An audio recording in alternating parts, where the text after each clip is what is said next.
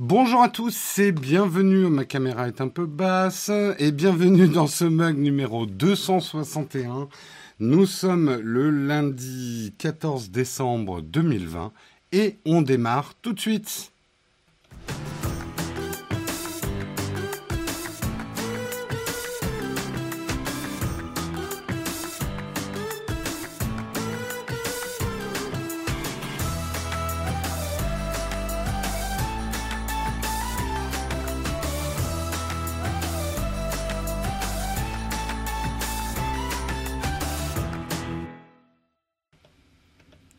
Bonjour à tous, j'espère que vous avez passé un bon week-end. Tout a l'air de bien marcher, le micro et tout. J'avais peur d'être beaucoup plus en retard, mais finalement ça va, je n'ai que deux minutes de retard. Effectivement, lancer un mug, ça veut dire faire plein de trucs sur les réseaux sociaux. Euh, et j'étais un petit peu en retard ce matin à l'atelier, mais vous en foutez de ma vie. Je vous propose qu'on regarde tout de suite de quoi on va parler ce matin. Il y a des dossiers euh, assez intéressants. Euh, on va commencer justement en parlant de votre numéro de téléphone qui est le maillon faible de votre vie numérique. On va parler de l'évolution économique de la branche des jeux vidéo depuis ses 50 ans d'existence. Vous verrez, j'ai trouvé ça passionnant. Je vais essayer de faire ça assez rapidement, mais c'est vachement intéressant de voir l'évolution du marché des jeux vidéo. On parlera d'Apple qui risque de faire à Qualcomm la même chose qu'ils sont en train de faire à Intel. On parlera de Google avec certains fichiers, certains mails seront supprimés des comptes inactifs à partir de 2023. On parlera de la Adopi qui se moque des défauts des sites illicites pour vanter l'offre légale, toute une campagne de pub de la Adopi. Et on terminera par une tartine, un dossier assez intéressant, surtout euh, dans le climat euh, cyberpunkien. Euh, et si on acceptait l'idée que les jeux AAA sortent en early access? Vous verrez, même si vous n'êtes pas dans le jeu vidéo, là aussi c'est quelque chose sur le marché du jeu vidéo actuellement et un problème récurrent qu'on a avec les jeux vidéo. Et euh, c'est un débat assez intéressant. Voilà pour le programme du jour. Bah écoutez, je vous propose de démarrer tout de suite en lançant le kawa.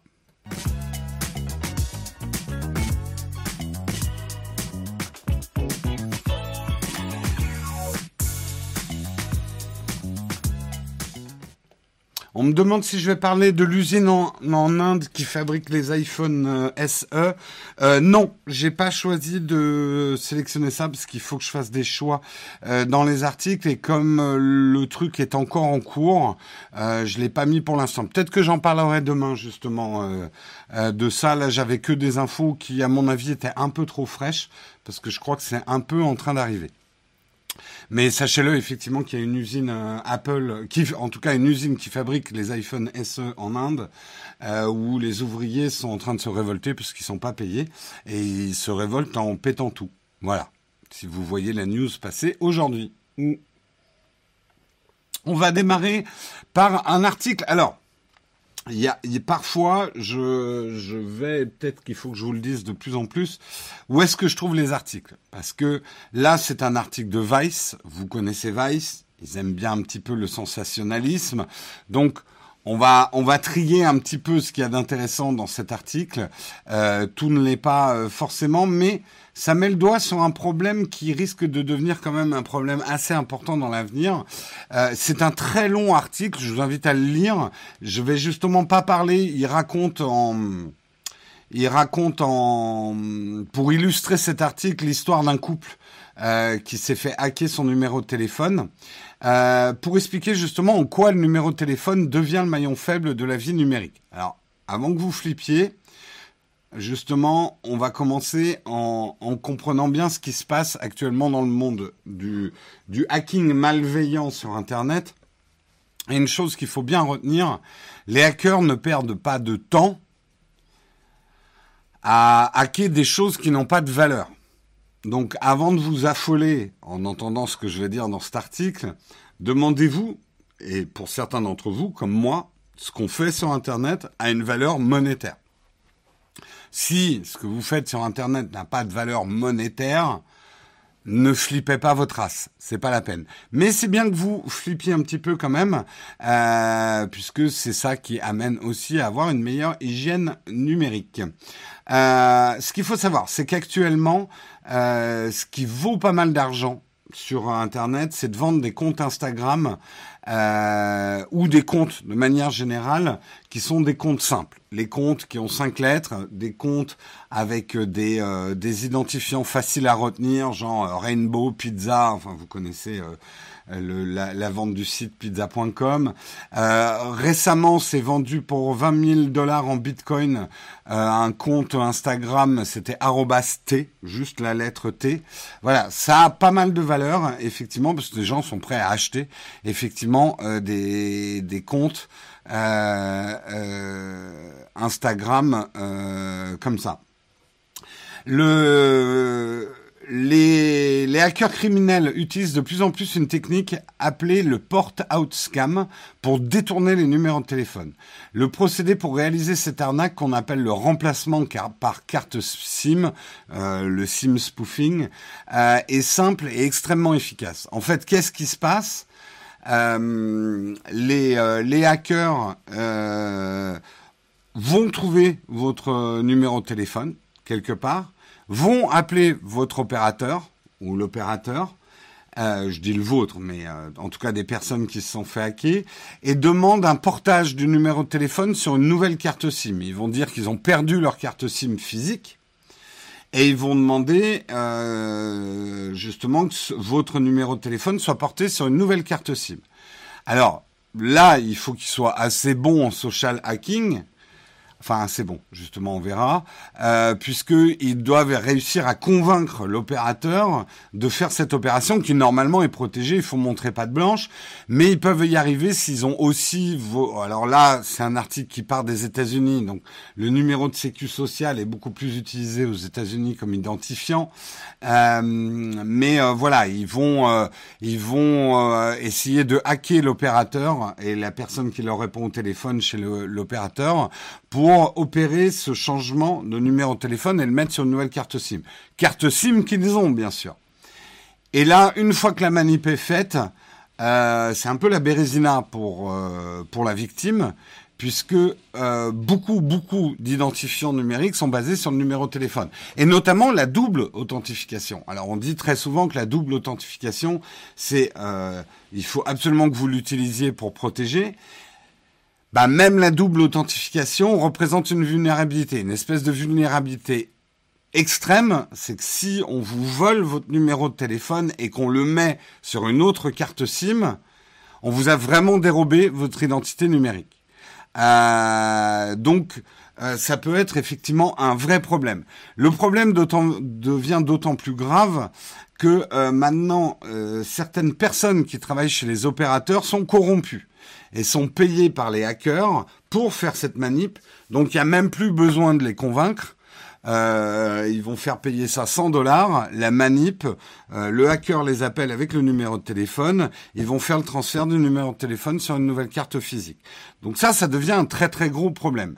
Et, effectivement, euh, aujourd'hui où les numéros de téléphone deviennent une preuve d'identité euh, numérique de plus en plus forte, cette vulnérabilité extrême du numéro de téléphone, alors il faut quand même des moyens hein, pour euh, parce qu'il faut avoir votre numéro de téléphone, avoir recollé un truc, avoir une nouvelle carte SIM, arriver à convaincre l'opérateur. Mais c'est pour ça que je vous disais en préambule, vous n'avez pas à vous inquiéter. On va dire pour 99,9% d'entre vous, vous n'avez pas à vous inquiéter et continuez à utiliser la double authentification. C'est quand même mieux que de mettre password 1, 2, 3, 4 sur tous les sites internet que vous voyez, ou en tout cas de ne pas avoir une vraie hygiène des mots de passe. Donc la double authentification reste et euh, comprenez que même si quelqu'un a votre numéro de téléphone, il peut pas vous hacker comme ça. Il faut déjà qu'il transfère votre numéro de téléphone sur une nouvelle carte SIM physique. Néanmoins, quand vous avez une activité lucrative euh, sur, euh, sur Internet, qui vous rapporte de l'argent ou qui a de la valeur, une chaîne YouTube, un site professionnel, vous faites partie d'une entreprise en vue, etc., euh, ça peut représenter une vulnérabilité. Donc, deux choses. Aujourd'hui, il n'y a pas de moyen vraiment absolu pour se protéger. Il commence à y avoir de plus en plus de sites, Google en tête, qui proposent des nouvelles façons pour la double authentification, on va pas rentrer dans le détail, mais qui permettent de ne pas faire une double authentification par le numéro de téléphone. Euh, le problème, en fait, repose chez les opérateurs. Donc, c'est aux opérateurs de réagir. Pour l'instant, les opérateurs, ils ont connaissance du problème, mais c'est vrai que le problème arrive à très très peu de gens. C'est là où il faut pas paniquer et courir dans tous les sens. Ça arrive à très très peu de gens. Néanmoins, ça arrive à des gens. Il y a quelqu'un qui s'est fait euh, piquer euh, 8000 dollars de Bitcoin à cause de ça. Parce qu'une fois que le mec il a votre numéro de téléphone et qu'il l'a mis sur sa propre SIM, il se balade chez vous. Alors peut-être pas vos comptes bancaires parce qu'il y a d'autres protections, mais il y a beaucoup de comptes, même avec la double authentification le mec, il fait ce qu'il veut. Et généralement, ce qu'ils font, c'est qu'ils vous appellent derrière et ils font une rançon. Euh... Oui, alors effectivement, une des manières de se protéger, nous par exemple, c'est ce qu'on fait. Maintenant, on a une application qui gère les doubles authentifications les plus vulnérables. Je ne vais pas rentrer dans le détail parce que je n'ai pas envie d'exposer mon flanc, mais sachez que nous aussi, on remet tous les ans euh, et de plus en plus, et Guillaume d'ailleurs va travailler dessus cette année, euh, nous, on est constamment en train de revoir nos règles de sécurité euh, parce que ce qu'on fait sur Internet représente une valeur. C'est évident et que c'est mon plus gros cauchemar et je me dis que ça peut arriver tous les matins qu'on nous pique notre chaîne YouTube. C'est déjà arrivé, ça peut nous arriver. L'impossible n'est pas. Donc, bref, euh, je vais pas trop parler de moi. le truc, c'est que il va falloir que les opérateurs réagissent là-dessus. C'est vrai qu'aujourd'hui, le numéro de téléphone est quand même un identifiant qu'on utilise de plus en plus, un espèce d'identifiant extrême, parce que c'est vrai que ça représente une certaine sécurité, euh, qu'on vérifie que la personne qui est en train de changer un mot de passe, elle est bien le téléphone avec un numéro de téléphone, donc c'est pas mal. Mais il va falloir que les opérateurs soient beaucoup plus rigoureux sur la manipulation de passer le numéro de téléphone sur une autre carte SIM.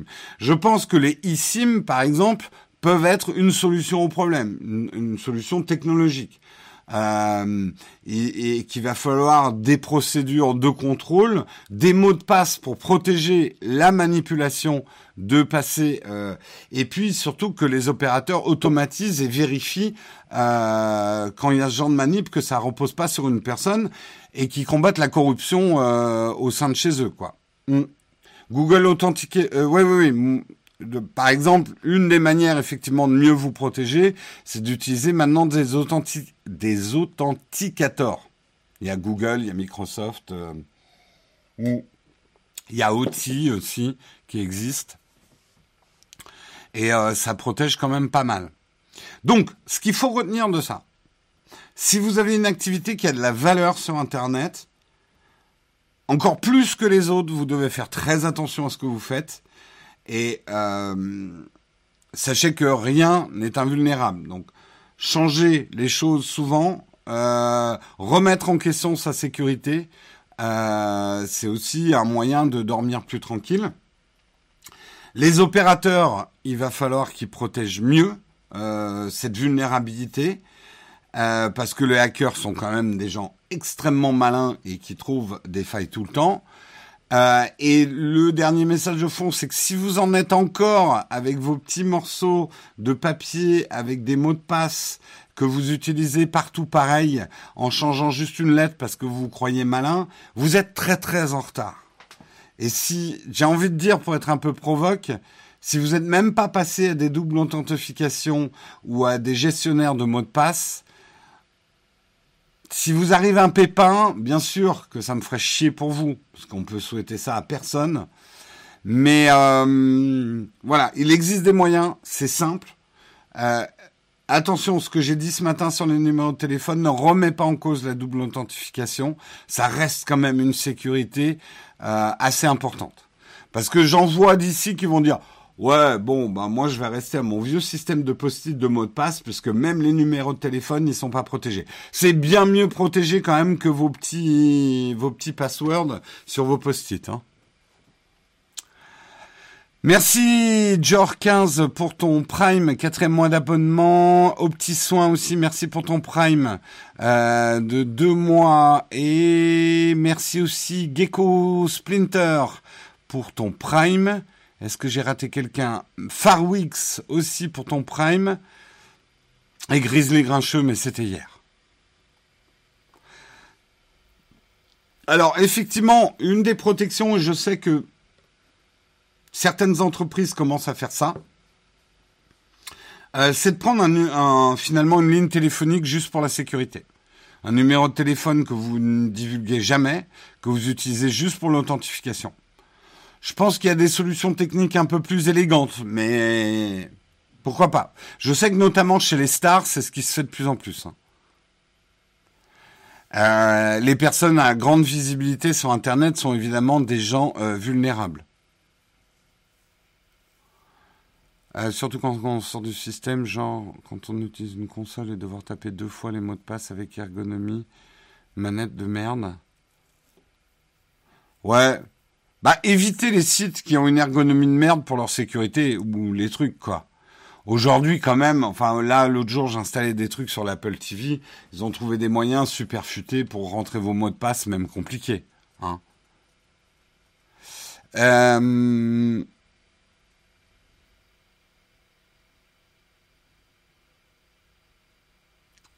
après, je trouve ça lourd, la double authentification. Ah, plus du tout. Alors, franchement, euh, MacGanja, je pense que tu as utilisé la double authentification il y a 5 ans, quand c'était lourdingue. Maintenant, euh, c'est euh, franchement, c'est sans.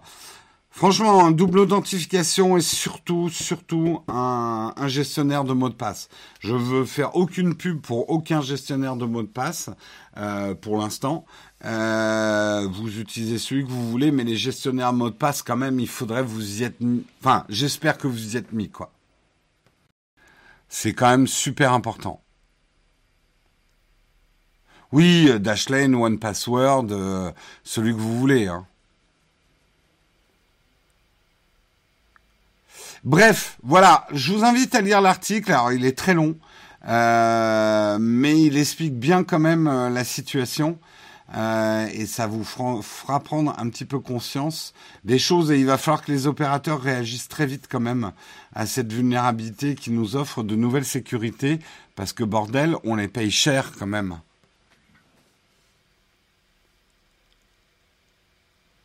Bah, quand je dis pour l'instant rayon, euh, je n'exclus pas un jour peut-être qu'on ait un sponsor qui soit, euh, mais on vous le dira que c'est un sponsor. Euh, qu'on ait un sponsor qui soit un gestionnaire de mots de passe. Dashlane fait beaucoup de pubs avec les influenceurs. bah, j'ai besoin de trouver des sponsors, je veux pas exclure. Bah après, vous connaissez comment on fonctionne sur la chaîne. on prend des sponsors, on vous avertit que c'est des sponsors. Mais attention, hein, j'ai pas dit qu'on avait Dashlane le sponsor. Les gens vont aller un peu vite en besogne. Mais effectivement, en ce moment, il y a beaucoup de gestionnaires de mots de passe qui font de la pub avec euh, des influenceurs. Ça te gêne quand même de donner tous tes mots de passe à un, tiers type Dashlane? Dis-toi quand même que c'est leur cœur de business, donc euh, ils vont peut-être faire quand même un peu attention.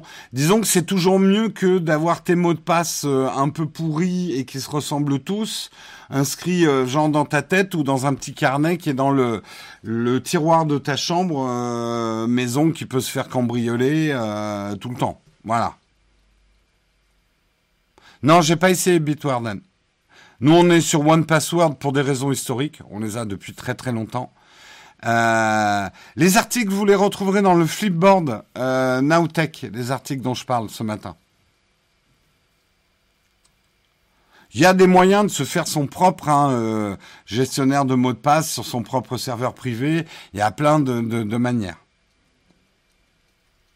Le gestionnaire natif d'Apple est-il bon? Oui, mais tu es enfermé chez Apple. Ça peut être un problème. Moi, j'ai besoin, par exemple, d'utiliser mes mots de passe sur Android, sur Windows, etc.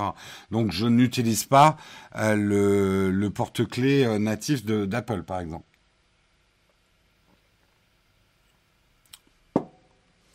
Voilà, voilà. Allez, on continue. On continue. J'ai passé beaucoup de temps sur l'article, mais c'était quand même intéressant. Un autre article que j'ai trouvé vraiment passionnant. Euh, je vais, on va, on va surtout regarder une, une, euh, des stats ensemble. Mais euh, pour rappel, le jeu vidéo est aujourd'hui l'industrie culturelle numéro un. Il fait beaucoup plus d'argent que euh, cinéma, télé et tout ça rassemblé. Euh, et il y a une infographie qui est très parlante, qui risque que, qui, qui montre que ça risque de ne pas changer de sitôt. D'autant plus que le média, et ça c'est très intéressant avec le jeu vidéo, euh, on le sait maintenant, le jeu vidéo n'est pas du tout générationnel. Moi, je viens d'une époque, euh, les années 80, années 90, où le jeu vidéo c'était pour les jeunes. Aujourd'hui, la moyenne d'âge du joueur de jeux vidéo tend vers les 35-40 ans. Euh, le cœur du marché n'est plus du tout les jeunes au niveau euh, du jeu vidéo. Disons que le jeu vidéo, c'est comme le cinéma, c'est comme la télé. Il commence à y en avoir pour tous les âges, pour tous les goûts, euh, pour toute personne peut trouver. En fait, jeu vidéo, et je vous le dis souvent, est en train de devenir un mot générique comme cinéma. Il y a du cinéma pour tout le monde. Il y a des films d'action, il y a des films d'arrêt d'essai. avant, le jeu vidéo, c'était presque une activité euh, et il y avait le jeu vidéo. Alors il y avait quelques styles qui existaient, la plateforme, le jeu d'action, mais bon globalement il y avait le jeu vidéo. Aujourd'hui entre un, euh, un Last of Us et euh, un Mario Kart, euh, c'est tous les deux des jeux vidéo. Euh, mais là où, où je prends d'autres exemples, j'ai pas les noms en tête, mais de trucs qui ressemblent de plus en plus à de l'art ou à des, euh, des représentations artistiques, des choses comme la VR, des jeux de console, des jeux mobiles. Le jeu de, le jeu de vidéo devient extrêmement euh, varié et les plus jeunes trouvent des jeux vidéo, mais les premiers joueurs de jeux vidéo n'ont pas lâché le jeu vidéo. Et je vous le dis souvent, et c'est marrant que l'article le dise, les maisons de retraite du futur, moi, dans pas si longtemps que ça, quand je serai en EHPAD, bah bien sûr qu'on aura des consoles et des jeux. Moi, je vous l'ai dit, si un jour je me mets à la retraite, c'est pour faire du MMO. Euh, c'est certainement pas pour me mettre à faire du jardinage et du tricot. Euh, des, vieux, et il y en a déjà, hein, euh, des vieux vont jouer aux jeux vidéo. Alors, ils seront peut-être adaptés, parce que c'est vrai que avec la tremblote, on risque d'avoir un avantage certain dans les jeux de tir. Mais Mais, euh, mais justement, voilà, le jeu vidéo est comme le cinéma, il s'adapte à tous les âges. Et euh, ce dont je voulais vous parler, c'était ça. Alors, je vous le montre. Euh, c'est vraiment une infographie hyper intéressante sur le marché du jeu vidéo depuis sa naissance jusqu'à maintenant et de voir quels sont euh, les, les gros supports du jeu vidéo et leur évolution. Donc ça part plus ou moins de 1972, de la première borne d'arcade Pong euh, qui a cartonné. Et on voit que là, au début, euh, c'était que l'arcade. Euh, mais très vite, le bleu plus clair en bas, c'est les consoles. Les consoles ont commencé à arriver. Un premier boom, effectivement, avec Space Invader euh, en arcade. Alors, une première chute, vous voyez, quand une courbe monte dans les consoles, il y a eu des premières consoles, on va dire qu'entre 72 et 78, je me souviens parce que mon grand-père en avait une. Il y avait des, des trucs qu'on branchait sur la télé, mais dessus on avait Pong et tennis. Voilà, il y avait deux trucs, c'était préprogrammé. Et il y a eu, on s'en est lassé. Moi, nous, on en avait, ben, on jouait avec celle de mon grand-père. Et puis, au bout d'un un ou deux Noël, on s'est lassé du truc parce qu'il y avait rien de nouveau. Et sont arrivés entre 78 et 83, euh, ben, Atari, euh, les premières grosses consoles de jeux. Donc on voit que le marché euh, de la console a pris, mais les arcades se défendaient bien. En 1980, il y a eu Pac-Man, effectivement, qui a produit plus de 1, milliard de dollars dans les, en vente dans les salles d'arcade. On voit que le PC a commencé à avoir des jeux, on va dire euh, vers le début des années 80. Il a commencé à avoir les premiers jeux PC. Et les consoles, alors on voit effectivement la sortie de la NES, on voit le gros crash, la, la, dent blanche qui remonte dans les consoles. Ça, c'est euh, ce qui a été marqué par le jeu E.T. de Extraterrestrial, qui a été un jeu raté. C'est un peu la fin des, des Atari. Et on voit qu'après, à partir de 85, les consoles ont une seconde naissance, effectivement, notamment avec les consoles japonaises. Euh, les Sega, les Super NES, etc. Le PC a continué son bout de chemin et de plus en plus euh, gros. On voit l'avènement en 1993 de Doom. Alors je vais pas tout vous lire hein, les différents événements, mais on voit aussi euh, le lancement de la Xbox Live en 2002.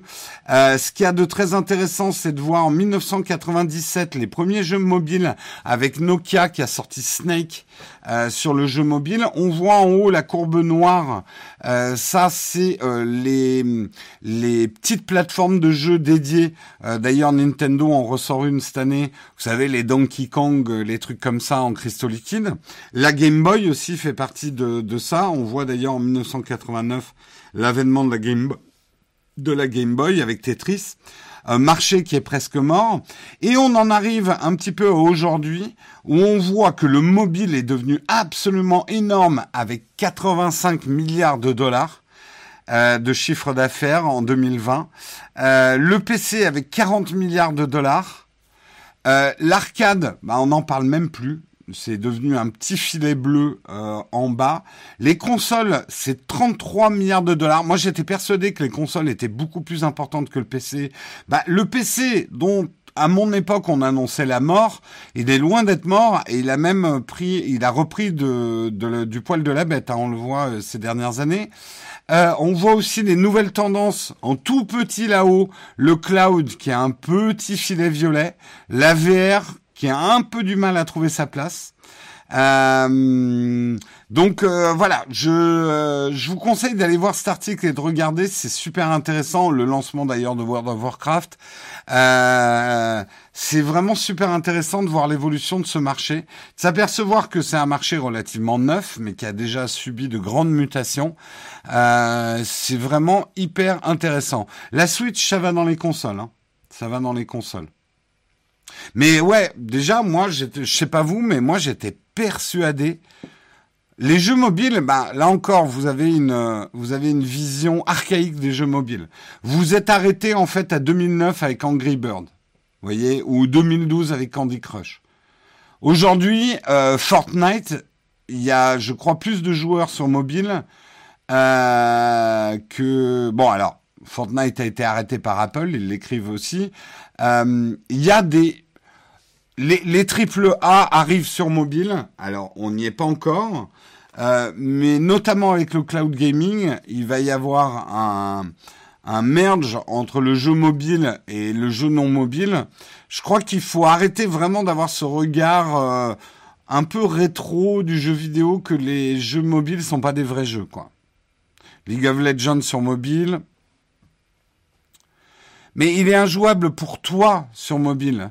Mais parce que toi, tu as la chance de pouvoir t'acheter une console ou un PC dédié.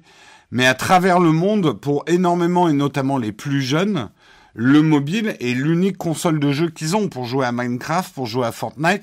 Et toute cette génération-là, elle va vous trouver complètement ringard de jouer sur des consoles ou sur des PC.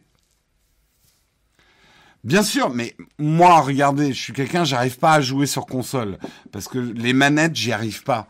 Mais c'est parce que je viens d'une génération où, euh, alors remarque que c'est pas vrai. Euh, ma génération, c'est la génération console, mais j'ai jamais aimé les consoles. C'est juste une question de pratique. Moi aussi, je trouve Fortnite injouable sur euh, sur un, un, mobile, mais je sais que beaucoup plus de gens jouent sur mobile que sur console. Vous allez voir quand vos enfants se foutront de votre gueule parce que vous êtes un vieux qui joue avec une console. Bien sûr, tu eu des moments... Il y a aujourd'hui des jeux sur mobile qui en viennent à être portés sur console et sur PC. Mais déjà, les, trucs de euh, les, jeux mobiles n'ont pas de manette c'est hyper facile de brancher une manette à, un smartphone aujourd'hui, enfin de connecter une manette à un smartphone. C'est l'enfance de l'art maintenant. Donc euh, arrêtez d'avoir aussi la vision du jeu mobile de, gens qui essaient de diriger des trucs en glissant sur leur écran. C'est plus ça. C'est plus ça. Euh... Faut pas confondre revenu et diffusion. Les jeux mobiles rapportent plus, mais ils sont beaucoup plus casual. Là aussi, je pense qu'il faut arrêter avec la vision du jeu mobile comme un jeu casual. Et qu'est-ce qu'un jeu casual? Moi, je connais, notamment dans mon entourage, euh, des jeunes qui passent des heures et des heures à jouer. Donc, on peut un, un, jeune qui passe des heures et des heures à jouer un jeu sur mobile. Est-ce que c'est pas un hardcore gamer? Est-ce que un hardcore gamer c'est quelqu'un qui passe des heures et des heures à jouer sur un jeu triple A? Et qu'est-ce qu'un triple A? Alors, il y a des définitions du triple A, mais c'est surtout des notions financières. Et aujourd'hui, il y a des gros budgets qui arrivent sur les jeux mobiles. Vraiment, vous avez des, enfin, pour certains d'entre vous, vous avez une vision vachement rétro du jeu mobile. J'entends parler de Fruit Ninja ou de trucs comme ça, mais ça a vachement évolué, hein, le jeu mobile. Hein. Ça a vachement évolué.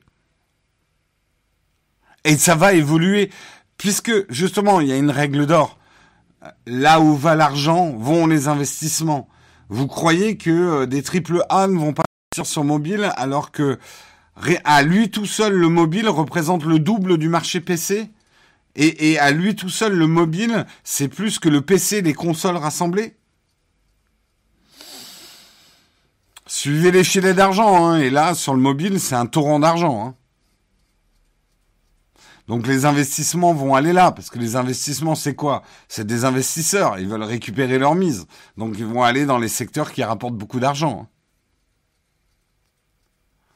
Donc euh, après que vous aimiez pas jouer sur mobile, ça c'est une chose. Mais interpréter le marché uniquement par rapport à ses préférences à soi, c'est une erreur fondamentale. On fait souvent cette erreur en étant technophile, parce que nous, on préfère certaines choses, mais on voit bien que le mass market n'est pas du tout les choses que préfèrent les technophiles. Voilà. Donc euh, n'interprétez pas le marché sous votre lorgnette. Justement, si vous voulez bosser un peu là-dedans, il faut apprendre à, comprendre les marchés, même si on n'adhère pas à ces marchés. Moi aussi, hein, le jeu mobile, j'y joue même de moins en moins sur euh, les jeux mobiles dédiés, surtout maintenant que j'ai le cloud gaming.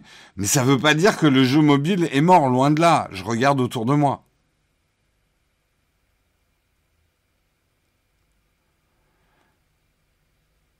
Euh, les mobiles manquent de puissance et de batterie pour les... Vous, c'est en train de changer très vite, ça aussi. Hein. Et puis, euh, regardez des jeux comme euh, Among Us, qui est un jeu qui a pas besoin de graphisme de ouf, et le carton qu'il est en train de faire. Je crois que même la définition de triple A est une définition qui va vieillir. Euh, Aujourd'hui, il y a des jeux qui cartonnent parce que leur gameplay est nickel. Les graphismes, il n'y a pas besoin d'une machine de fou, quoi. Donc, euh... justement, le fait de pouvoir jouer partout avec votre mobile est un avantage que n'auront jamais les, consoles et les PC. Bref, je vous invite à aller voir cet article hyper intéressant et euh, cette infographie que j'ai trouvé hyper intéressante. Euh, on va parler un petit peu d'Apple. On sait que Apple est en train d'aiguiser la guillotine et de glisser lentement la tête d'Intel dans la guillotine. Euh, en tout cas, voilà, Apple a vraiment réussi son pari alors que des gens étaient sceptiques quand Apple avait annoncé il y a plusieurs années euh, qu'ils allaient bientôt euh, se passer euh, des processeurs Intel, bah, ils ont plutôt montré qu'ils savaient faire en matière de processeurs, puisqu'ils ont les M1. Alors, pas eux qui les fabriquent dans les usines Apple, mais c'est eux qui les développent, qui font les plans de ces de ces puces euh, et ben on peut se demander si Apple n'est pas en train de faire la même chose avec Qualcomm. On sait que Qualcomm est aujourd'hui leader, voire à une situation de monopole pour ce qu'on appelle les modems. Et le modem, c'est certainement une des pièces les plus importantes de votre smartphone, puisque le modem de votre smartphone, c'est ce qui vous permet de vous connecter à la 4G, à la 5G, etc. Et aujourd'hui, effectivement, Qualcomm a presque un trust sur la fabrication des puces euh, modem. Euh, et Apple a, son intention effectivement de développer sa propre puce modem. Euh, et euh, notamment alors en fait c'est un truc qui a fuité. Apple sera en train de travailler sur une puce modem qui consomme beaucoup moins d'énergie. Aujourd'hui la puce modem qui vous permet de vous connecter à la 4G ou la 5G avec votre smartphone, c'est une des puces, voire la puce qui consomme le plus d'énergie sur votre smartphone. Ça dépend si vous êtes plus ou moins mobile euh, sur euh, ces, réseaux-là. Euh, et donc il y a certainement des progrès à faire en termes de, de consommation sur les puces modem. Donc ça risque d'être intéressant. À l'annonce justement de cette rumeur, l'action Qualcomm a chuté de 6,3%. Euh, et Apple pourrait très bien effectivement intégrer le modem directement dans ses puces, hein, euh, dans ces socs qu'ils sont en train de faire euh, autour des M, les M1, M, pourquoi pas le M2 directement, effectivement avec la 5G dessus. Et on en parlait la semaine dernière, Qualcomm aujourd'hui se targue d'être le seul soc où le modem est intégré. Si Apple développe ses propres modems, ils pourront le faire aussi. Euh, oui, effectivement, Apple avait a racheté la branche modem de Intel il y a un ou deux ans, donc ils sont en train de travailler dessus. Hein. Effectivement, je pense que c'est intéressant ce que tu dis, Wawa, euh, et c'est juste. Euh, Apple doit savoir, à mon avis, que dans les cinq ans, on ne trouvera pas une vraie nouvelle technologie de batterie qui va tout bouleverser. Par contre, on peut vachement progresser sur la consommation euh, des, des technologies de batterie existantes. Euh, et trouver des choses qui consomment moins. Et là où Apple, mais d'autres, hein, il n'y a pas que Apple, là où c'est très intéressant l'évolution de la technologie, c'est que les technologies qui sont développées pour les mobiles, qui ont la contrainte de tirer le moins possible sur leur batterie, toutes ces technologies sont en train maintenant d'être reportées sur les plus grosses machines. Oui, la puce M1 est une puce mobile qu'on met aujourd'hui dans les ordinateurs. Et c'est vachement intéressant quand on y pense. Euh, risque. Ah oui, il y a un bras de fer entre Apple et Qualcomm, mais ils s'aiment pas du tout, hein, Apple et Qualcomm. Ils sont obligés de bosser ensemble, mais Qualcomm avait déjà mis pas mal de bâtons dans les roues euh, à Apple et Apple a mis pas mal de bâtons dans les roues à Qualcomm. Apple, de toute façon, Apple est vraiment en train de s'inscrire dans une politique. On va faire les trucs nous-mêmes, quoi. Euh, et nos composants essentiels. Alors, c'est un enfermement de plus dans le monde Apple, mais c'est pour Apple la seule manière de contrôler euh, ce qui, à mon avis, va être leur claim pour les 10 ans à venir. On protège la vie privée des gens. On fait nos propres puces, on a nos propres serveurs, on a nos propres modems, on a notre propre OS, on a nos propres cartes mères. Euh, quand vous êtes chez Apple, vous êtes enfermé à triple tour, mais vous êtes en sécurité. Ça va vraiment être euh, euh, l'image de marque, je pense, d'Apple dans les années à venir. Euh,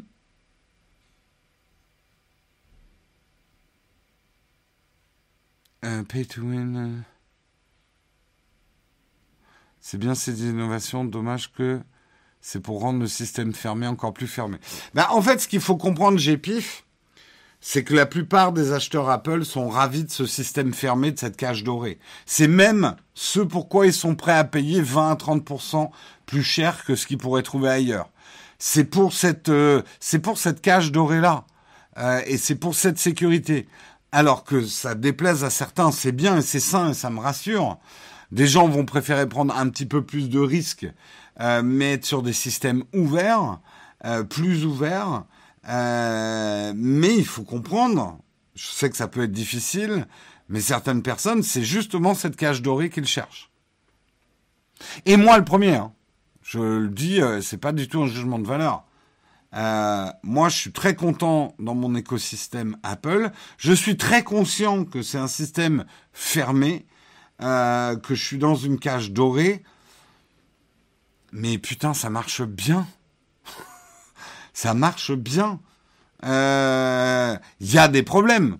Je dis pas que c'est 100%, ça marche pas à 100%, mais ça marche. Et qu'est-ce qu'on se prend beaucoup moins la tête que sur d'autres trucs?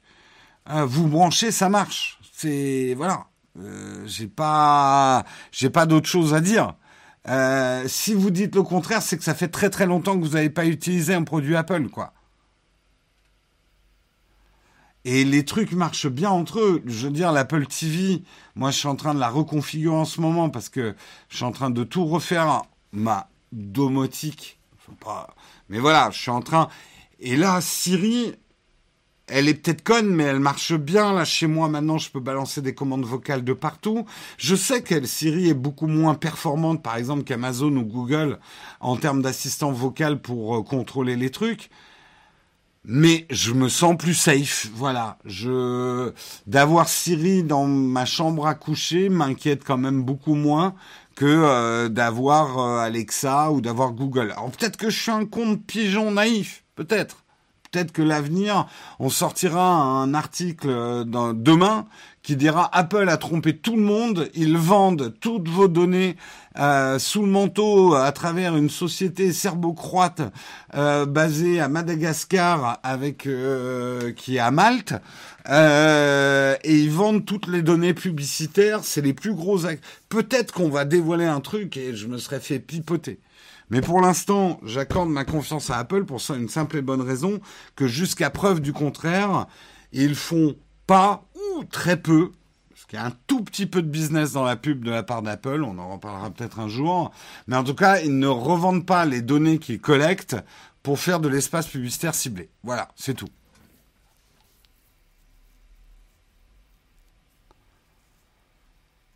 Euh, Bien évidemment, je monte un PC pour streamer parce que sur Apple ça marche moins bien. Je suis pas en train de dire que les Apple, les Mac marchent tout mieux pour tout. Le jeu vidéo, j'ai un PC. Même si c'est sur le cloud, j'ai un PC. Il ne me viendrait pas à l'idée d'acheter un Mac pour jouer. D'ailleurs, c'est quelque chose qui changera dans les années à venir. Euh, pour faire du streaming, un PC est mieux qu'un Mac. C'est pas parce que j'ai euh, mon écosystème Apple que je suis complètement fermé à avoir d'autres produits aussi.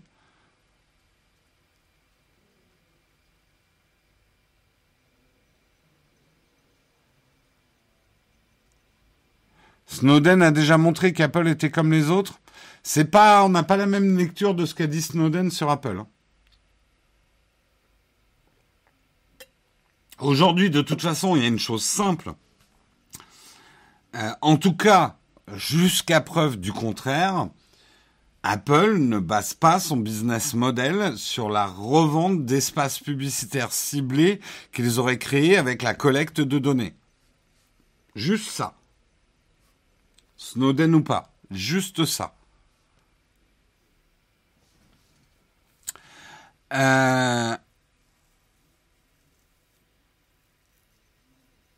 J'aurais jamais acheté le AirPod Max sans l'intégration Apple. ouais. Je, suis pas sûr que j'aurais acheté le AirPod Max, mais c'est juste que moi, euh, les écouteurs, c'est pas trop mon truc. Mais, mais si t'es très écouteur. En plus, les premiers retours que j'ai des AirPod Max, c'est qu'ils marchent bien. Mais attention, on est en train de partir sur un autre sujet. Euh, qui sera intéressant de traiter, mais peut-être si on a du temps, les cornefacs, euh, je sais pas.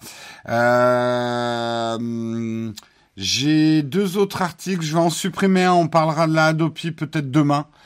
Euh, je vais juste terminer avec l'article sur Google parce que je vais pas avoir le temps de traiter les deux. Euh, c'est juste Google qui vous avertit que si vous avez des comptes Gmail ou des comptes Google qui sont inactifs, euh, il y a un ménage qui va être fait. Tous les comptes qui sont inactifs depuis deux ans vont être effacés. Alors n'ayez pas peur.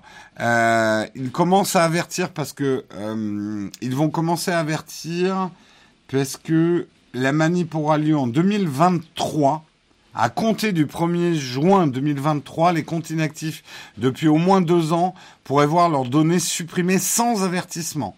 Donc, ils vont vous avertir à compter du 1er juin 2021 que votre compte risque d'être effacé. Alors, si vous voulez pas que votre compte soit effacé, c'est très simple, il suffit de l'activer. Il faudra probablement l'activer assez régulièrement maintenant en fait, pourquoi Google fait ça Et ils ont plutôt raison. C'est qu'aujourd'hui, il y a des vieux comptes abandonnés, des vieux Gmail qui prennent de la place sur les serveurs, qui bouffent de l'énergie pour rien. C'est pas très écolo. D'ailleurs, si vous avez des vieux comptes Gmail dont vous ne servez plus et ce genre de choses, ça peut être bien d'aller effacer les photos et tout ça, quoi. C'est vrai qu'il y a eu une époque où on a eu tendance, vu que c'était gratos, c'est facile, à se créer plein de comptes Gmail, de mettre des photos un peu n'importe où, puis qu'il y a ça, machin. Euh, on a, on a tous, je pense, des vieux fonds de tiroirs numériques qui traînent sur des sites. Euh, un jour, prenez un peu votre courage à deux mains et allez faire un peu le ménage dans vos vieux comptes, vous les fermez, vous euh, vous supprimez effectivement vos vieilles photos qui traînent, vos vieilles vidéos, vos vieux trucs, ça fera de la place sur les serveurs, ça fera du bien à tout le monde.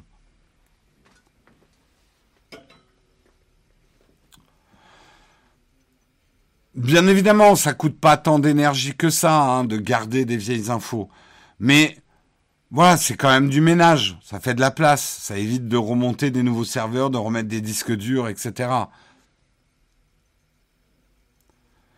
Euh, mais euh, bah non, ton junk mail, tu peux le garder. Mais euh, moi, par exemple, je l'ai fait il y a deux ans. J'avais vraiment des vieux emails qui traînaient. J'avais ma vieille adresse nous.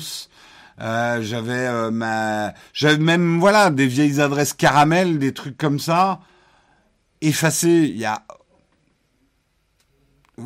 un archéologue du futur va pas aller rechercher vos, vos emails pour voir quelle grande personne vous étiez avant de devenir président du monde. La probabilité est relativement faible. hein? Gardez pas vos vieux emails pour l'histoire. Euh, alors le truc, c'est qu'effectivement, souvent, on se souvient plus de ses mots de passe. Il y a des moyens. Euh, il faut contacter. Moi, je sais que pour nous, j'avais. Puis le, truc était hacké jusqu'à la moelle. Ils ont quand même réussi à l'éliminer au bout d'un moment. Euh, pareil, mon, j'avais un, un vieux compte Yahoo, des trucs comme ça. Voilà, j'ai fait le ménage.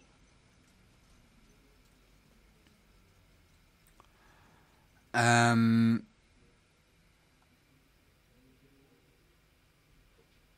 En plus, ces trucs, c'est bourré de spam. Euh, jetez-les définitivement, les laissez pas traîner, c'est des vieux trucs, tout ça. Ouais, nous, c'était... Euh, avant nous, ça s'appelait la Lyonnaise du câble, je crois. Et après, c'est devenu Numéricable, nous. C'est dans les années 90, ça. Donc, euh, donc voilà, sachez en tout cas que vos vieux Gmail qui traînent, que vous n'utilisez plus vont être effacés à partir de 2023. C'est la fin des news. On va passer à la tartine. Mais avant de passer à la tartine, on va parler de notre sponsor. Notre sponsor, c'est Shadow PC. Si d'ailleurs vous voulez voir comment un Shadow PC tourne, euh, je, quand je stream en ce moment, bah, je joue à Cyberpunk. J'y ai peu joué, mais j'ai joué un peu à Cyberpunk sur euh, sur euh, Twitch. Donc, euh, bah, je joue sur mon Shadow PC, donc vous verrez comment ça tourne. Ça tourne plutôt pas mal. Alors, j'ai un Shadow PC effectivement Infinite, mais les gens qui ont des offres Boost m'ont dit que ça tournait pas trop mal, sauf qu'il n'y a pas le ray tracing effectivement en offre Boost. donc, ça vous permet de voir techniquement comment comment ça, ça tourne. Alors je sais, certains vont me dire, ouais, ça a l'air très bien Shadow PC, mais on peut pas en avoir. Et oui, c'est le problème de Shadow PC en ce moment. Les listes d'attente sont très très longues.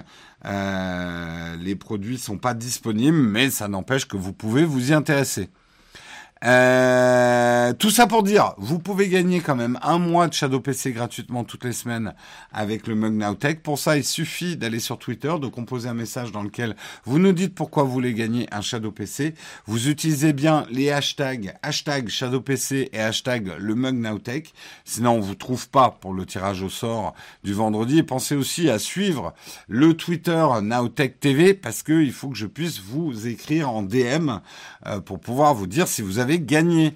Donc euh, c'est si vous ne suivez pas le compte, bah, vous, je, vous pouvez pas gagner. Voilà, c'est tout. Euh... J'ai peu joué, c'est pas ce que tu nous as dit, ton lit qui se demande où tu es passé. J'ai pas tant joué que ça, hein, honnêtement. J'ai joué un tout petit peu solo hier, mais pendant deux heures. Euh, mais sinon, euh, les seuls moments où j'ai joué, c'est les parties sur Twitch.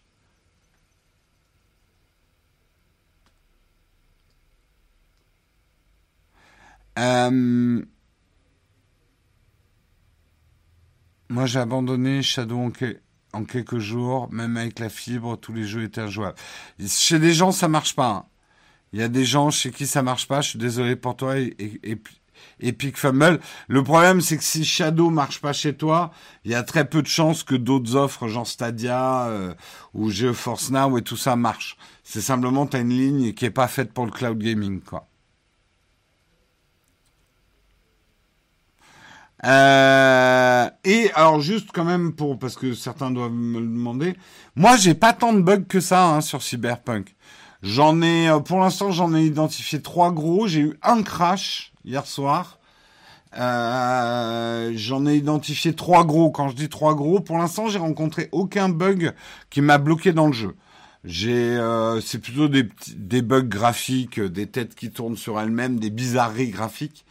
Euh, mais j'ai pas rencontré euh, les énormes bugs dont certains parlent. Bon, après j'ai la version PC et j'ai la chance, elle tourne très très bien sur la config Shadow, quoi. Euh... Oui, les bugs sont principalement sous console. Et justement, on va en reparler euh, dans la tartine de tout ça. Euh, donc, on remercie en tout cas Shadow d'être notre sponsor et on passe tout de suite à la tartine.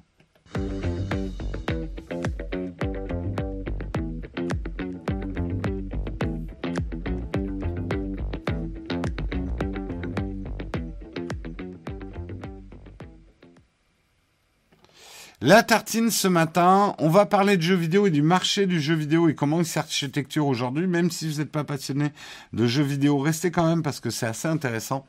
Aujourd'hui, on a un problème avec les jeux vidéo et notamment les triple A. C'est que les jeux sortent pas finis.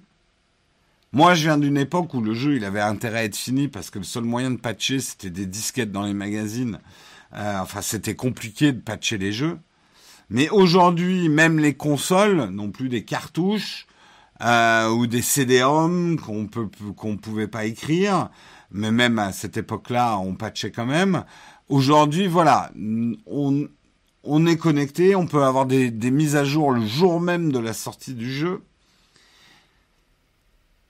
Et on a un problème. Les jeux sortent de plus en plus buggés. Ils ne deviennent jouables finalement parfois que un ou deux ans après leur sortie, vraiment 100% jouables. L'exemple type de ça, c'est No Man's Sky. No Man's Sky qui est sorti mais mauvais, truffé de bugs, et qui l'année dernière a gagné un prix, euh, comme meilleur jeu, euh, parce que en deux ans, il a été complètement revu le jeu, repatché. Euh, attendez, je vérifie qu'il a bien eu un prix, mais je crois que oui, il a gagné un prix.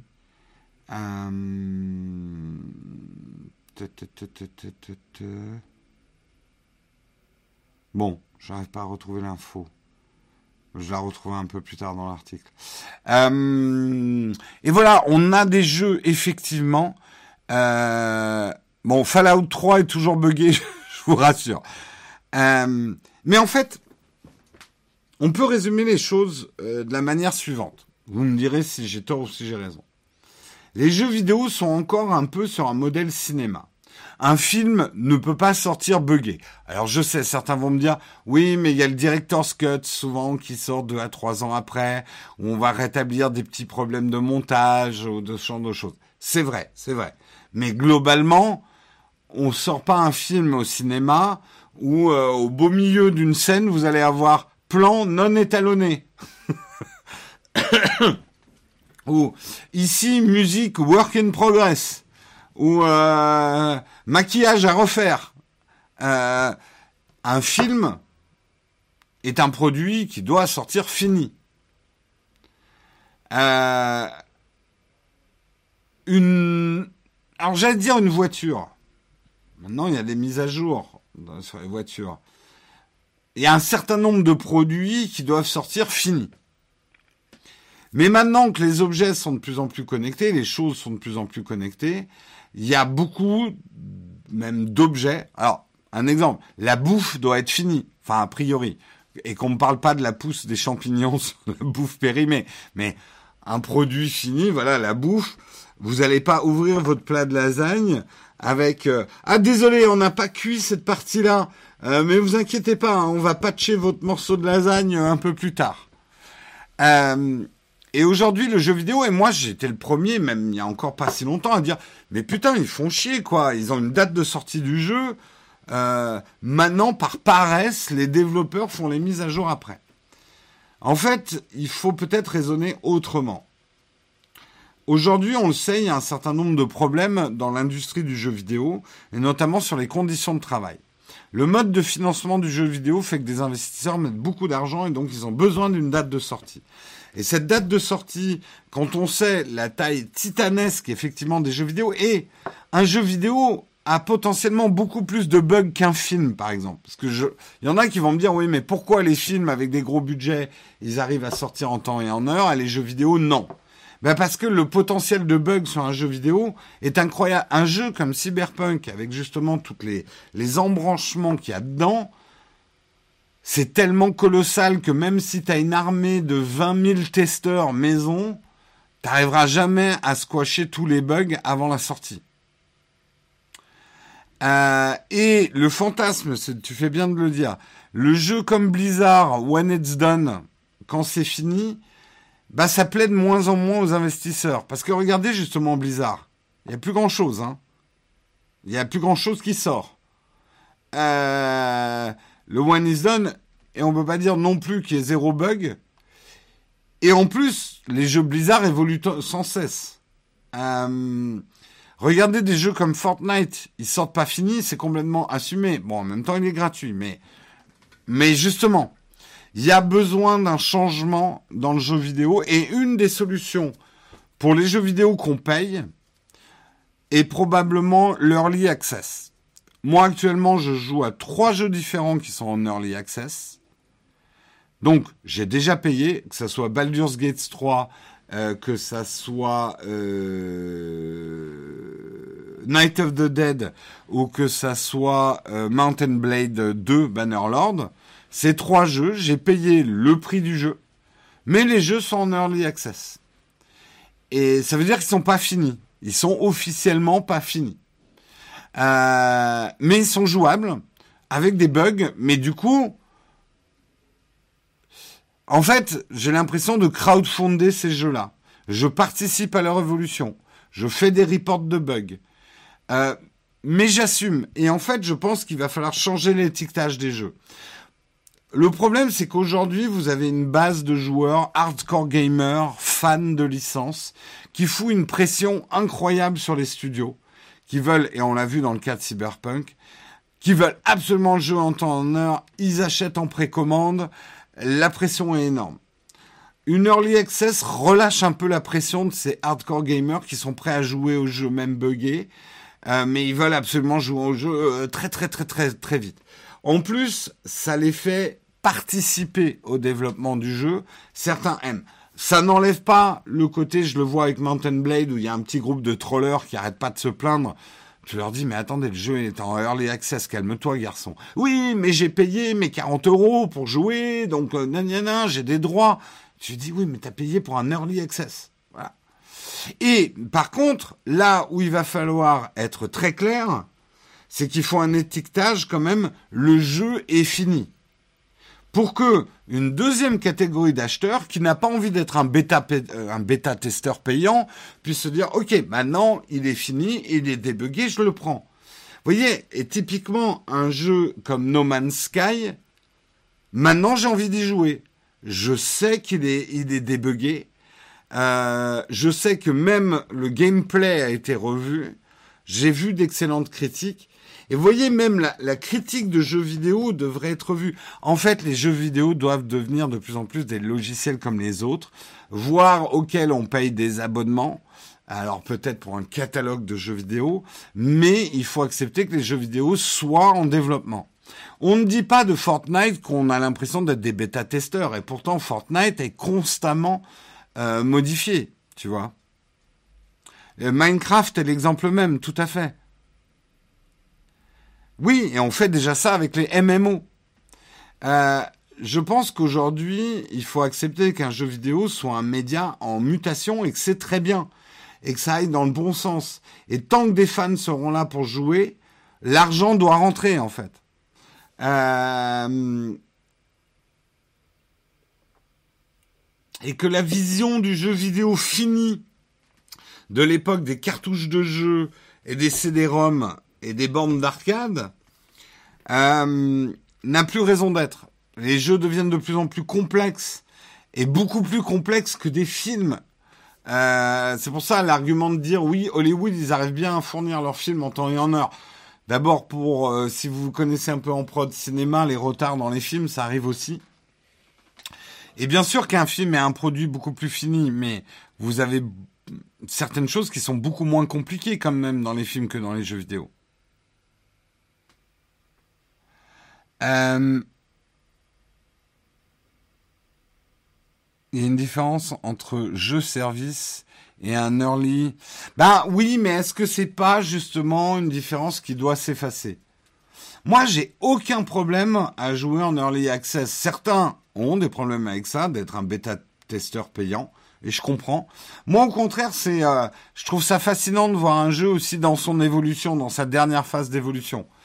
Euh, ce que fait, par exemple, euh, Baldur's Gate, qui est connu pour avoir joué à Divinity, c'est bourré de bugs. Hein, ces jeux-là, les jeux de rôle, c'est compliqué parce qu'il y a plein de possibilités. On se doute jamais de ce que le joueur va faire. Finalement, en ouvrant le early access, ça permet de récupérer tes capitaux, donc de calmer les investisseurs, et donc de te payer du temps pour bien développer, pour finir ton jeu, et surtout pour le coup, effectivement, tu as des bêta-testeurs qui sont proactifs dans le jeu, qui seront en quantité bien plus grande que des bêta-testeurs que tu as été obligé de garder en interne secret tant que ton jeu n'était pas sorti et qui vont te permettre de corriger les bugs. Et Baldur's Gate ne donne pas accès à l'ensemble du jeu en early access, mais déjà au premier chapitre. Et finalement, de payer avec un an d'avance ou un an de retard, moi personnellement, ça me change rien parce que mon statut early access, bien sûr, me donne le jeu fini. Quand il sera fini, je l'aurai, quoi. Euh, ça vient de bouger sur Cyberpunk. Euh, CDPR s'excuse, propose un planning de patch et propose le remboursement. Bah, en tout cas, je pense qu'ils font bien au niveau des consoles. Moi, après, j'ai un peu l'impression qu'il y a eu un... Alors, le bad buzz, il aurait pu être évité. Euh, ouais, il y a eu un plaisir sadique. Euh, je l'ai suivi, hein, le hashtag euh, Cyberbug 2077, où les mecs s'amusaient à noter euh, les bugs qu'il y avait. C'est marrant, on n'a pas vu ce phénomène-là sur euh, Assassin's Creed Valhalla, alors qu'il y en a pas mal, des bugs aussi. Je pense que... Je, pense que Cyberpunk, la pression des fans était très haute. Très, très, très, très, très, très, très haute. Euh, parce qu'avant, il y avait The Witcher 3. Mais le Witcher 3 a été aussi bourré de bugs quand il est sorti. Hein. Ça n'excuse en rien. Mais je dis justement que ce type de jeu, moi, ça m'aurait pas dérangé que Cyberpunk sorte en early access. Et je considère d'ailleurs aujourd'hui, quand j'y joue, que j'y joue en early access. Et que ce jeu sera fini dans un an. Peut-être même voire deux.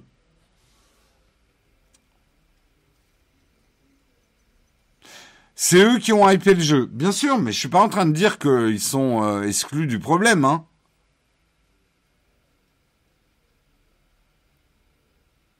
En fait, le projet tellement, était tellement bien vendu. Après, honnête, alors, je, le redis, c'est un très grand jeu, hein, euh, très ambitieux, un Cyberpunk. Mais et pourtant, j'ai pas beaucoup joué. Et pourtant, c'est vraiment le Cyberpunk n'est pas un univers que j'adore. Mais euh, et les GTA et tout ça, bon, j'ai toujours un peu joué, mais c'était jamais trop mon truc. Là, je trouve que le nombre de missions qui ne se ressemblent pas, t'as vraiment pas l'impression de faire la même chose. Alors, j'ai pas encore assez d'heures de jeu, mais c'est un, c'est un très grand jeu. Et je pense que dans deux ans, avec les patchs, etc., ça sera un très très grand jeu. Merci euh, Kalios pour... Euh, ah putain, offert plein d'abonnements. Merci beaucoup à toi. Euh, c'est vrai que ça doit pas être simple pour eux depuis pas mal de temps. En fait, vraiment, hein, moi, c'est le mon idée du matin, euh, c'est qu'en fait, il faut que le jeu vidéo sorte du modèle du cinéma. euh, on peut plus attendre un jeu vidéo fini avec une date de sortie finie. Et ce qui se passe dans le monde du freemium, des MMO et du logiciel en général, euh, et même que voilà un jeu puisse changer complètement son gameplay s'il a foiré. Euh, merci beaucoup Casablanca Driver. Il y a plein de gens que j'ai pas remerciés. Euh, Sébastien, merci. Genre 15, merci. Euh, IMAX, merci. IMAX 23, merci à toi.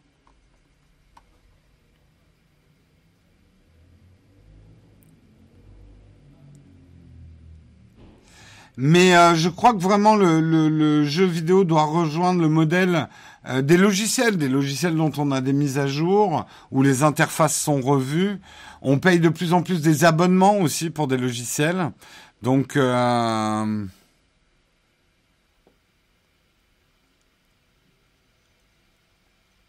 je pense qu'on a des exigences aujourd'hui sur un jeu vidéo qui crée des problèmes dans l'industrie du jeu vidéo, notamment les crushs, etc.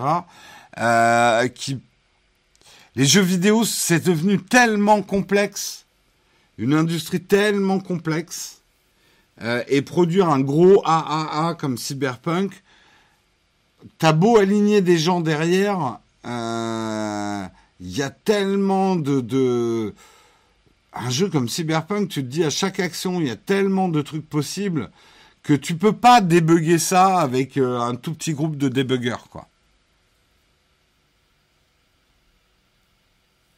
Mais tu peux pas comparer avec Miss, tu peux pas comparer aux jeux vidéo d'avant avec euh, des jeux comme ça.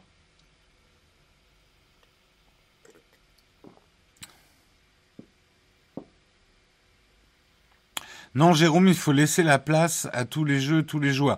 Alors, effectivement, peut-être qu'il faut que je nuance mon propos. Tous les jeux ne doivent pas adopter ce modèle-là. Mais on va dire tous les jeux monde ouvert, jeux de rôle un peu complexes, etc qui sont très très difficiles à débugger et qui sont souvent bourrés de bugs.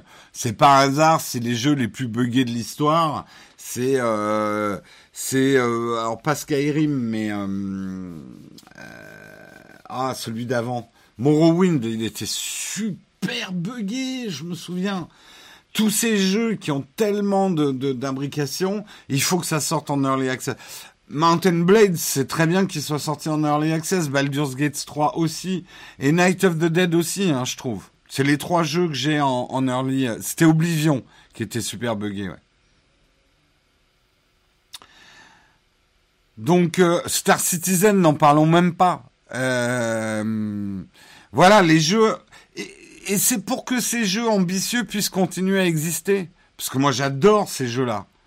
Après, je suis d'accord que hein, peut-être qu'un jeu de plateforme ou un jeu plus bouclé euh, doit sortir vraiment comme un produit fini. Mais euh, Rockstar arrive bien à sortir tous leurs jeux sans beaucoup de bugs. Hein Alors, oui et non.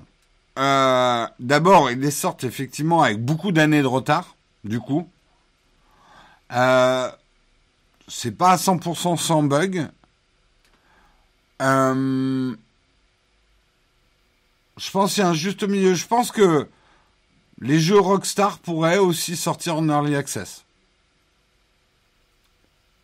Après, oui, Rockstar a les moyens aujourd'hui, ils ont une trésor suffisamment importante pour pouvoir se permettre de retarder des jeux de 2-3 ans.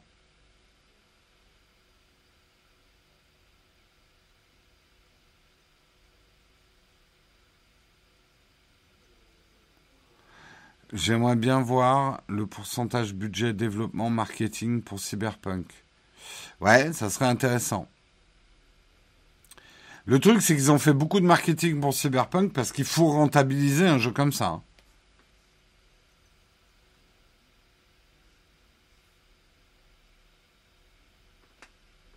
Mais là encore, vous dites Cyberpunk est super plus buggé euh, que euh, les jeux Rockstar. Peut-être sur les anciennes consoles. Moi, je vous le dis, pour l'instant, j'ai pas eu de bug bloquant. Hein.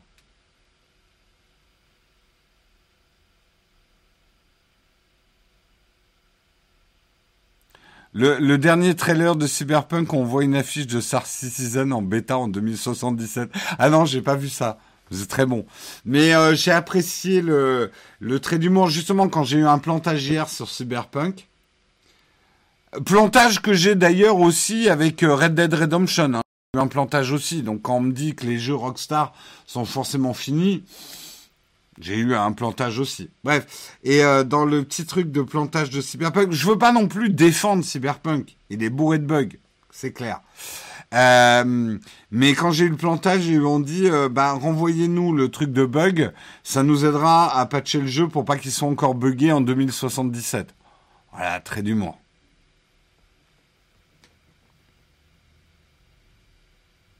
300 millions de dollars pour Cyberpunk de budget? Ah ouais.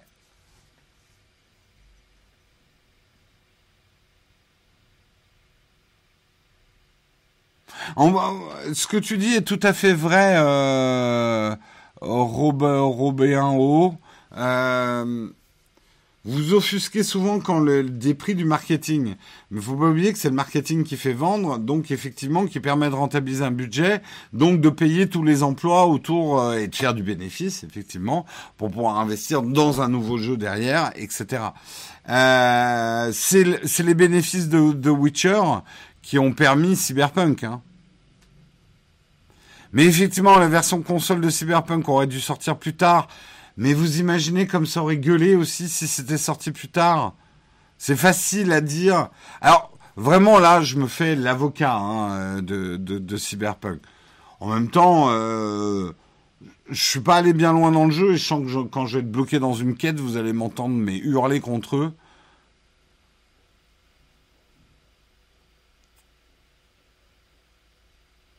Oui, 800 millions sur la capitalisation boursière de CD Projekt. Ça ne veut pas dire qu'ils ont perdu 800 millions. Hein. C'est leur valeur qui a perdu 800 millions. Ils peuvent la reprendre très vite derrière. Hein. Quand on aura les premiers chiffres de vente du jeu, euh, ça peut remonter. Hein. C'était un jeu prévu initialement il y a deux ans. Mais c'est ça le problème. C'est ça le problème. Aujourd'hui, les jeux sont devenus tellement complexes. Je pense que c'est dangereux de donner des dates. Et je parle en parent c'est dangereux de donner des dates. Et là, par exemple, si on se réfère encore à l'industrie du film, il y a des films qui ont 2-3 ans de retard. Et on gueule pas quand ils sortent. On dit, ah, mais ce film, il devait sortir il y a 3 ans.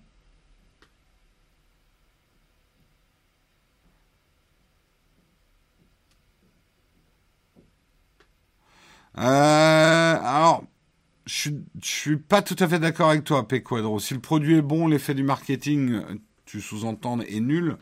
En fait, ça marche à l'inverse. Si ton produit est nul, le meilleur marketing du monde n'y fera rien. Tu vendras pas. Par contre, des bons produits qui ont jamais réussi à se vendre parce qu'ils avaient un mauvais ou pas de marketing, je peux te trouver plein, plein, plein, plein, plein d'exemples de très bons produits qui qui ont jamais réussi à se vendre parce que le marketing était mauvais. Hein.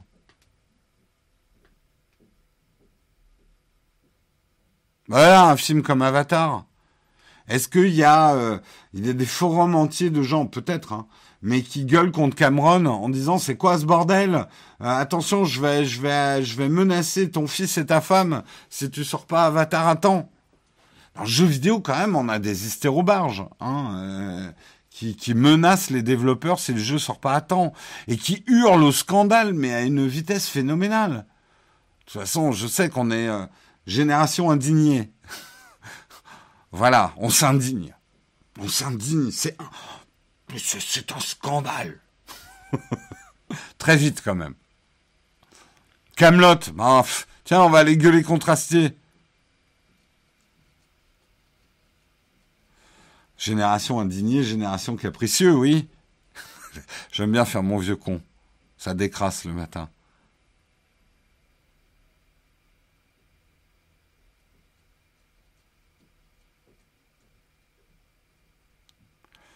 Euh, ah non, les commerciaux de chez Renault, c'est les meilleurs vu leur voiture. What? Ah oui, tu parlais du marketing. Attention, le marketing, c'est pas le commercial. Pas exactement.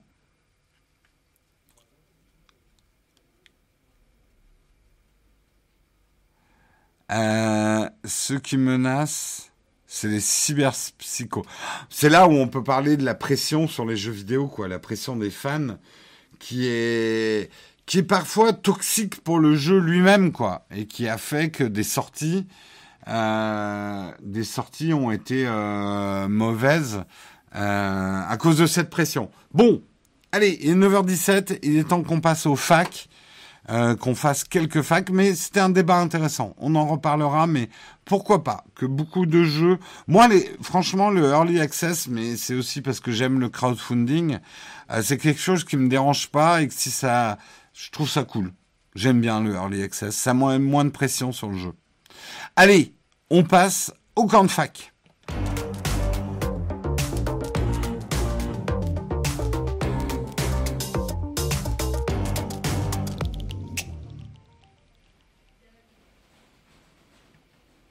Les camps de fac ce matin, vous connaissez le principe. Si vous avez des questions, je suis là pour y répondre.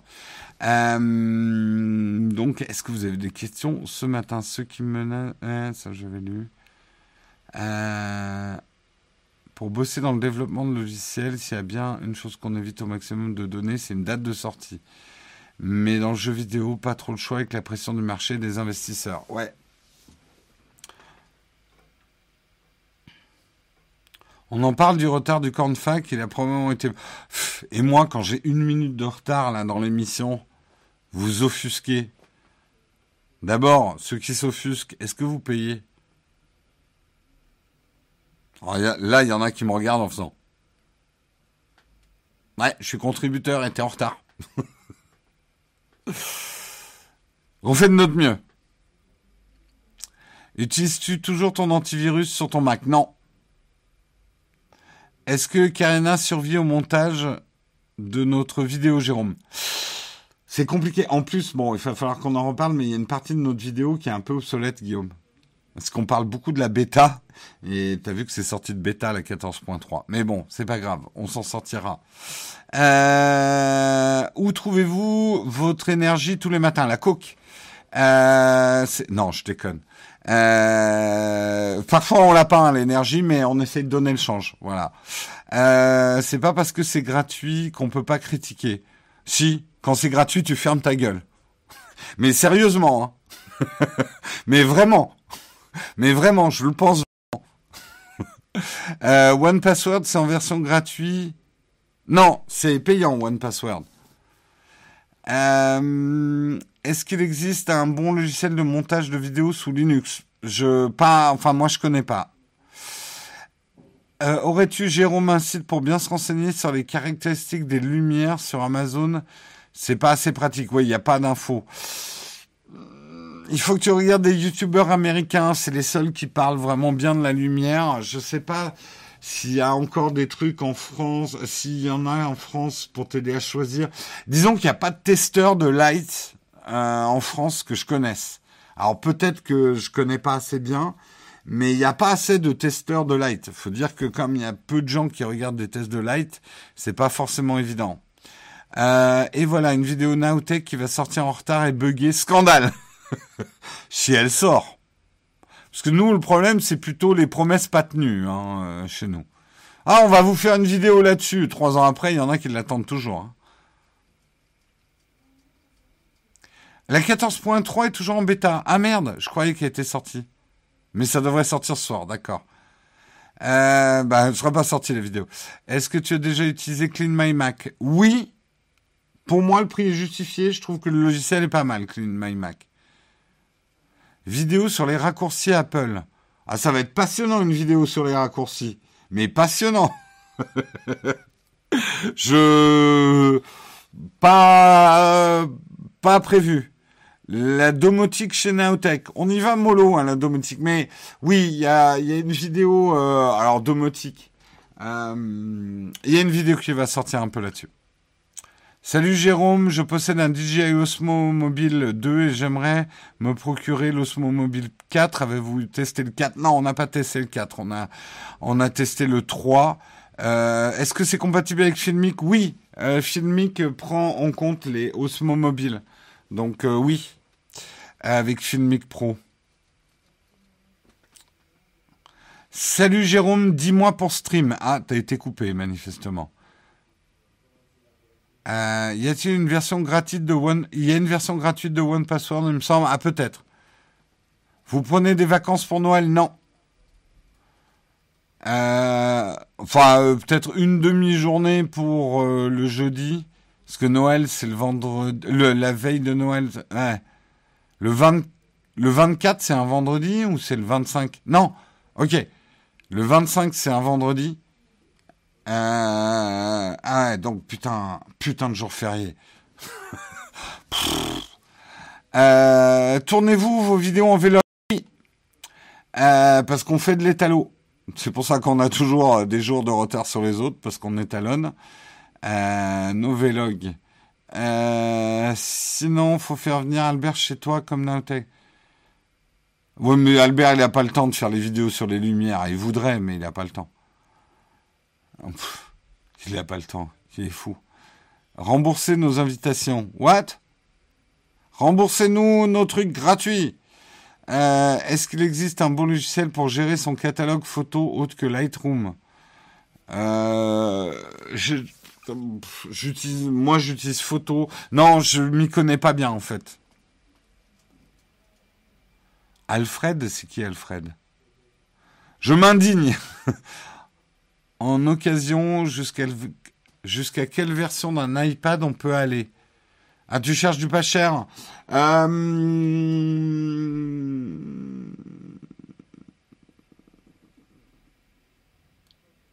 Moi, j'irai pas en dessous d'un iPad à 150 euros.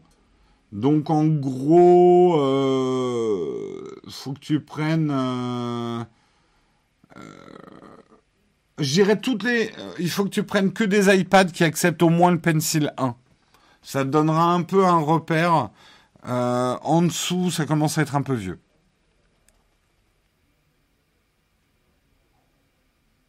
D'accord, c'est la release candidate là, 1.3, d'accord.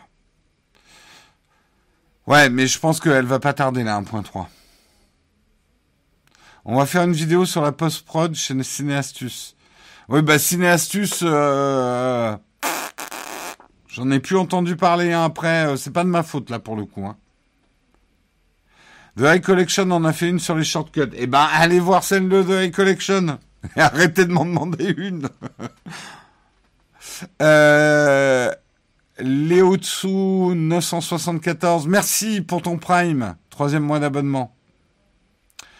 En gestionnaire de mot de passe, je suis passé de Dashlane à Bitwarden. Eh ben, écoute, très bien. Merci Green Globo pour ton Prime, deuxième mois d'abonnement. Tu nous fais un opening des cadeaux? Non. Non, non. Non, alors par contre, le soir de Noël, le 24, parce qu'on sait... Alors peut-être... Voilà. Euh, on se disait avec Marion que peut-être que certains d'entre vous vont être un peu seuls le soir de Noël ou dans des situations pas très très gaies hein, euh, en cette année. Euh, on viendra peut-être vous faire un petit coucou sur Twitch le soir de Noël, peut-être prendre l'apéro avec vous pendant une demi-heure. Euh, donc le 24 au soir. peut-être qu'il y aura personne et à ce moment-là, bah, on, on s'en ira. Euh, mais si vous êtes un peu seul le soir de Noël, euh, ou si vous sentez pas bien, ou, ou machin, c'est pas grand chose. Euh, mais on viendra vous faire un petit coucou vers l'heure de l'apéro, voilà, juste histoire de lever le verre. parce qu'on le sait, on a aussi dans notre entourage des gens pour qui Noël cette année va, va pas être simple. Alors c'est vraiment pas grand chose qu'on fait, mais c'est le minimum, quoi. Euh, après, euh, si vous êtes en famille, euh, machin, n'interrompez pas ce que vous êtes en train de faire en famille pour venir prendre l'apéro chez nous. Hein. Parce que franchement, nous, ça va être juste un petit coucou, au revoir. Hein. Et ça va être très court. Hein. Oui, ben, le soir du réveillon, Fabrice, le 24. Donc le soir du réveillon, on prendra l'apéro avec vous. Tu as vu la nouvelle vidéo de Léo Duff où il passe trois jours sans technologie avec Romain et Cyrus? Non, j'ai pas vu. J'ai pas vu, j'ai pas vu.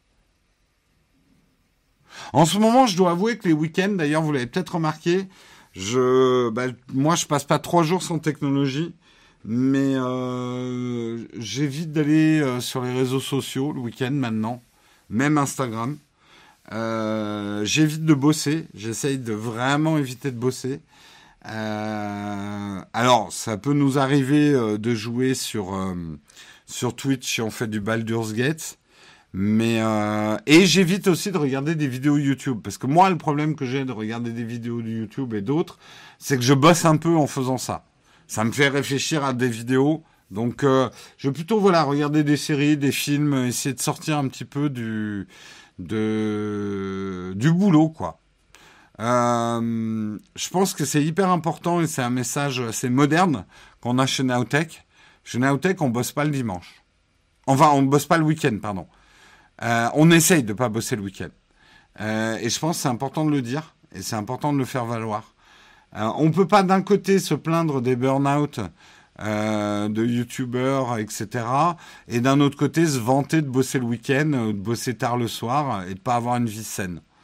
Euh, nous, on le dit, voilà, une vie saine, c'est pas bosser le week-end, c'est se reposer, c'est d'avoir des horaires de travail normaux et de temps en temps des bourgs, mais exceptionnels. Oui, on a bossé jusqu'à 6 heures du matin sur les iPhones.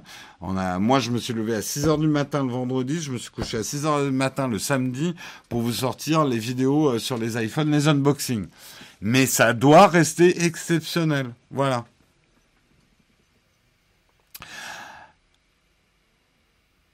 Attention, les séries, ça va te faire réfléchir à l'étalo. Tu crois pas si bien dire, Alec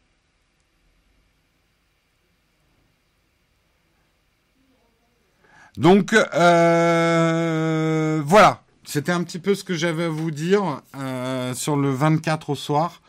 Alors, on fera vraiment un petit, passage euh, le 24 pour euh, pour, euh, pour l'apéro, euh, en pensant effectivement à toutes les personnes. Et franchement, il y a des personnes qui sont dans des situations pas simples cette année. Et à Noël, euh, en plus, c'est d'autant plus dur parce que c'est vraiment une période où on te dit ah là là, il y a des clochettes, faut être heureux, il y a des couleurs partout, c'est le bonheur des enfants. Ouais, bah Noël, ça peut être super relou. Il y a des familles dans lesquelles Noël c'est l'horreur, et c'est une période qui est parfois très difficile quand on est on n'est pas bien, on est doublement pas bien à Noël. Donc euh, c'est en pensant à ça en fait qu'on veut faire quelque chose. Voilà, voilà. Euh... Allez, je vais vous quitter. Il est, il est largement temps. Euh, je vous retrouve demain matin. Je serai là.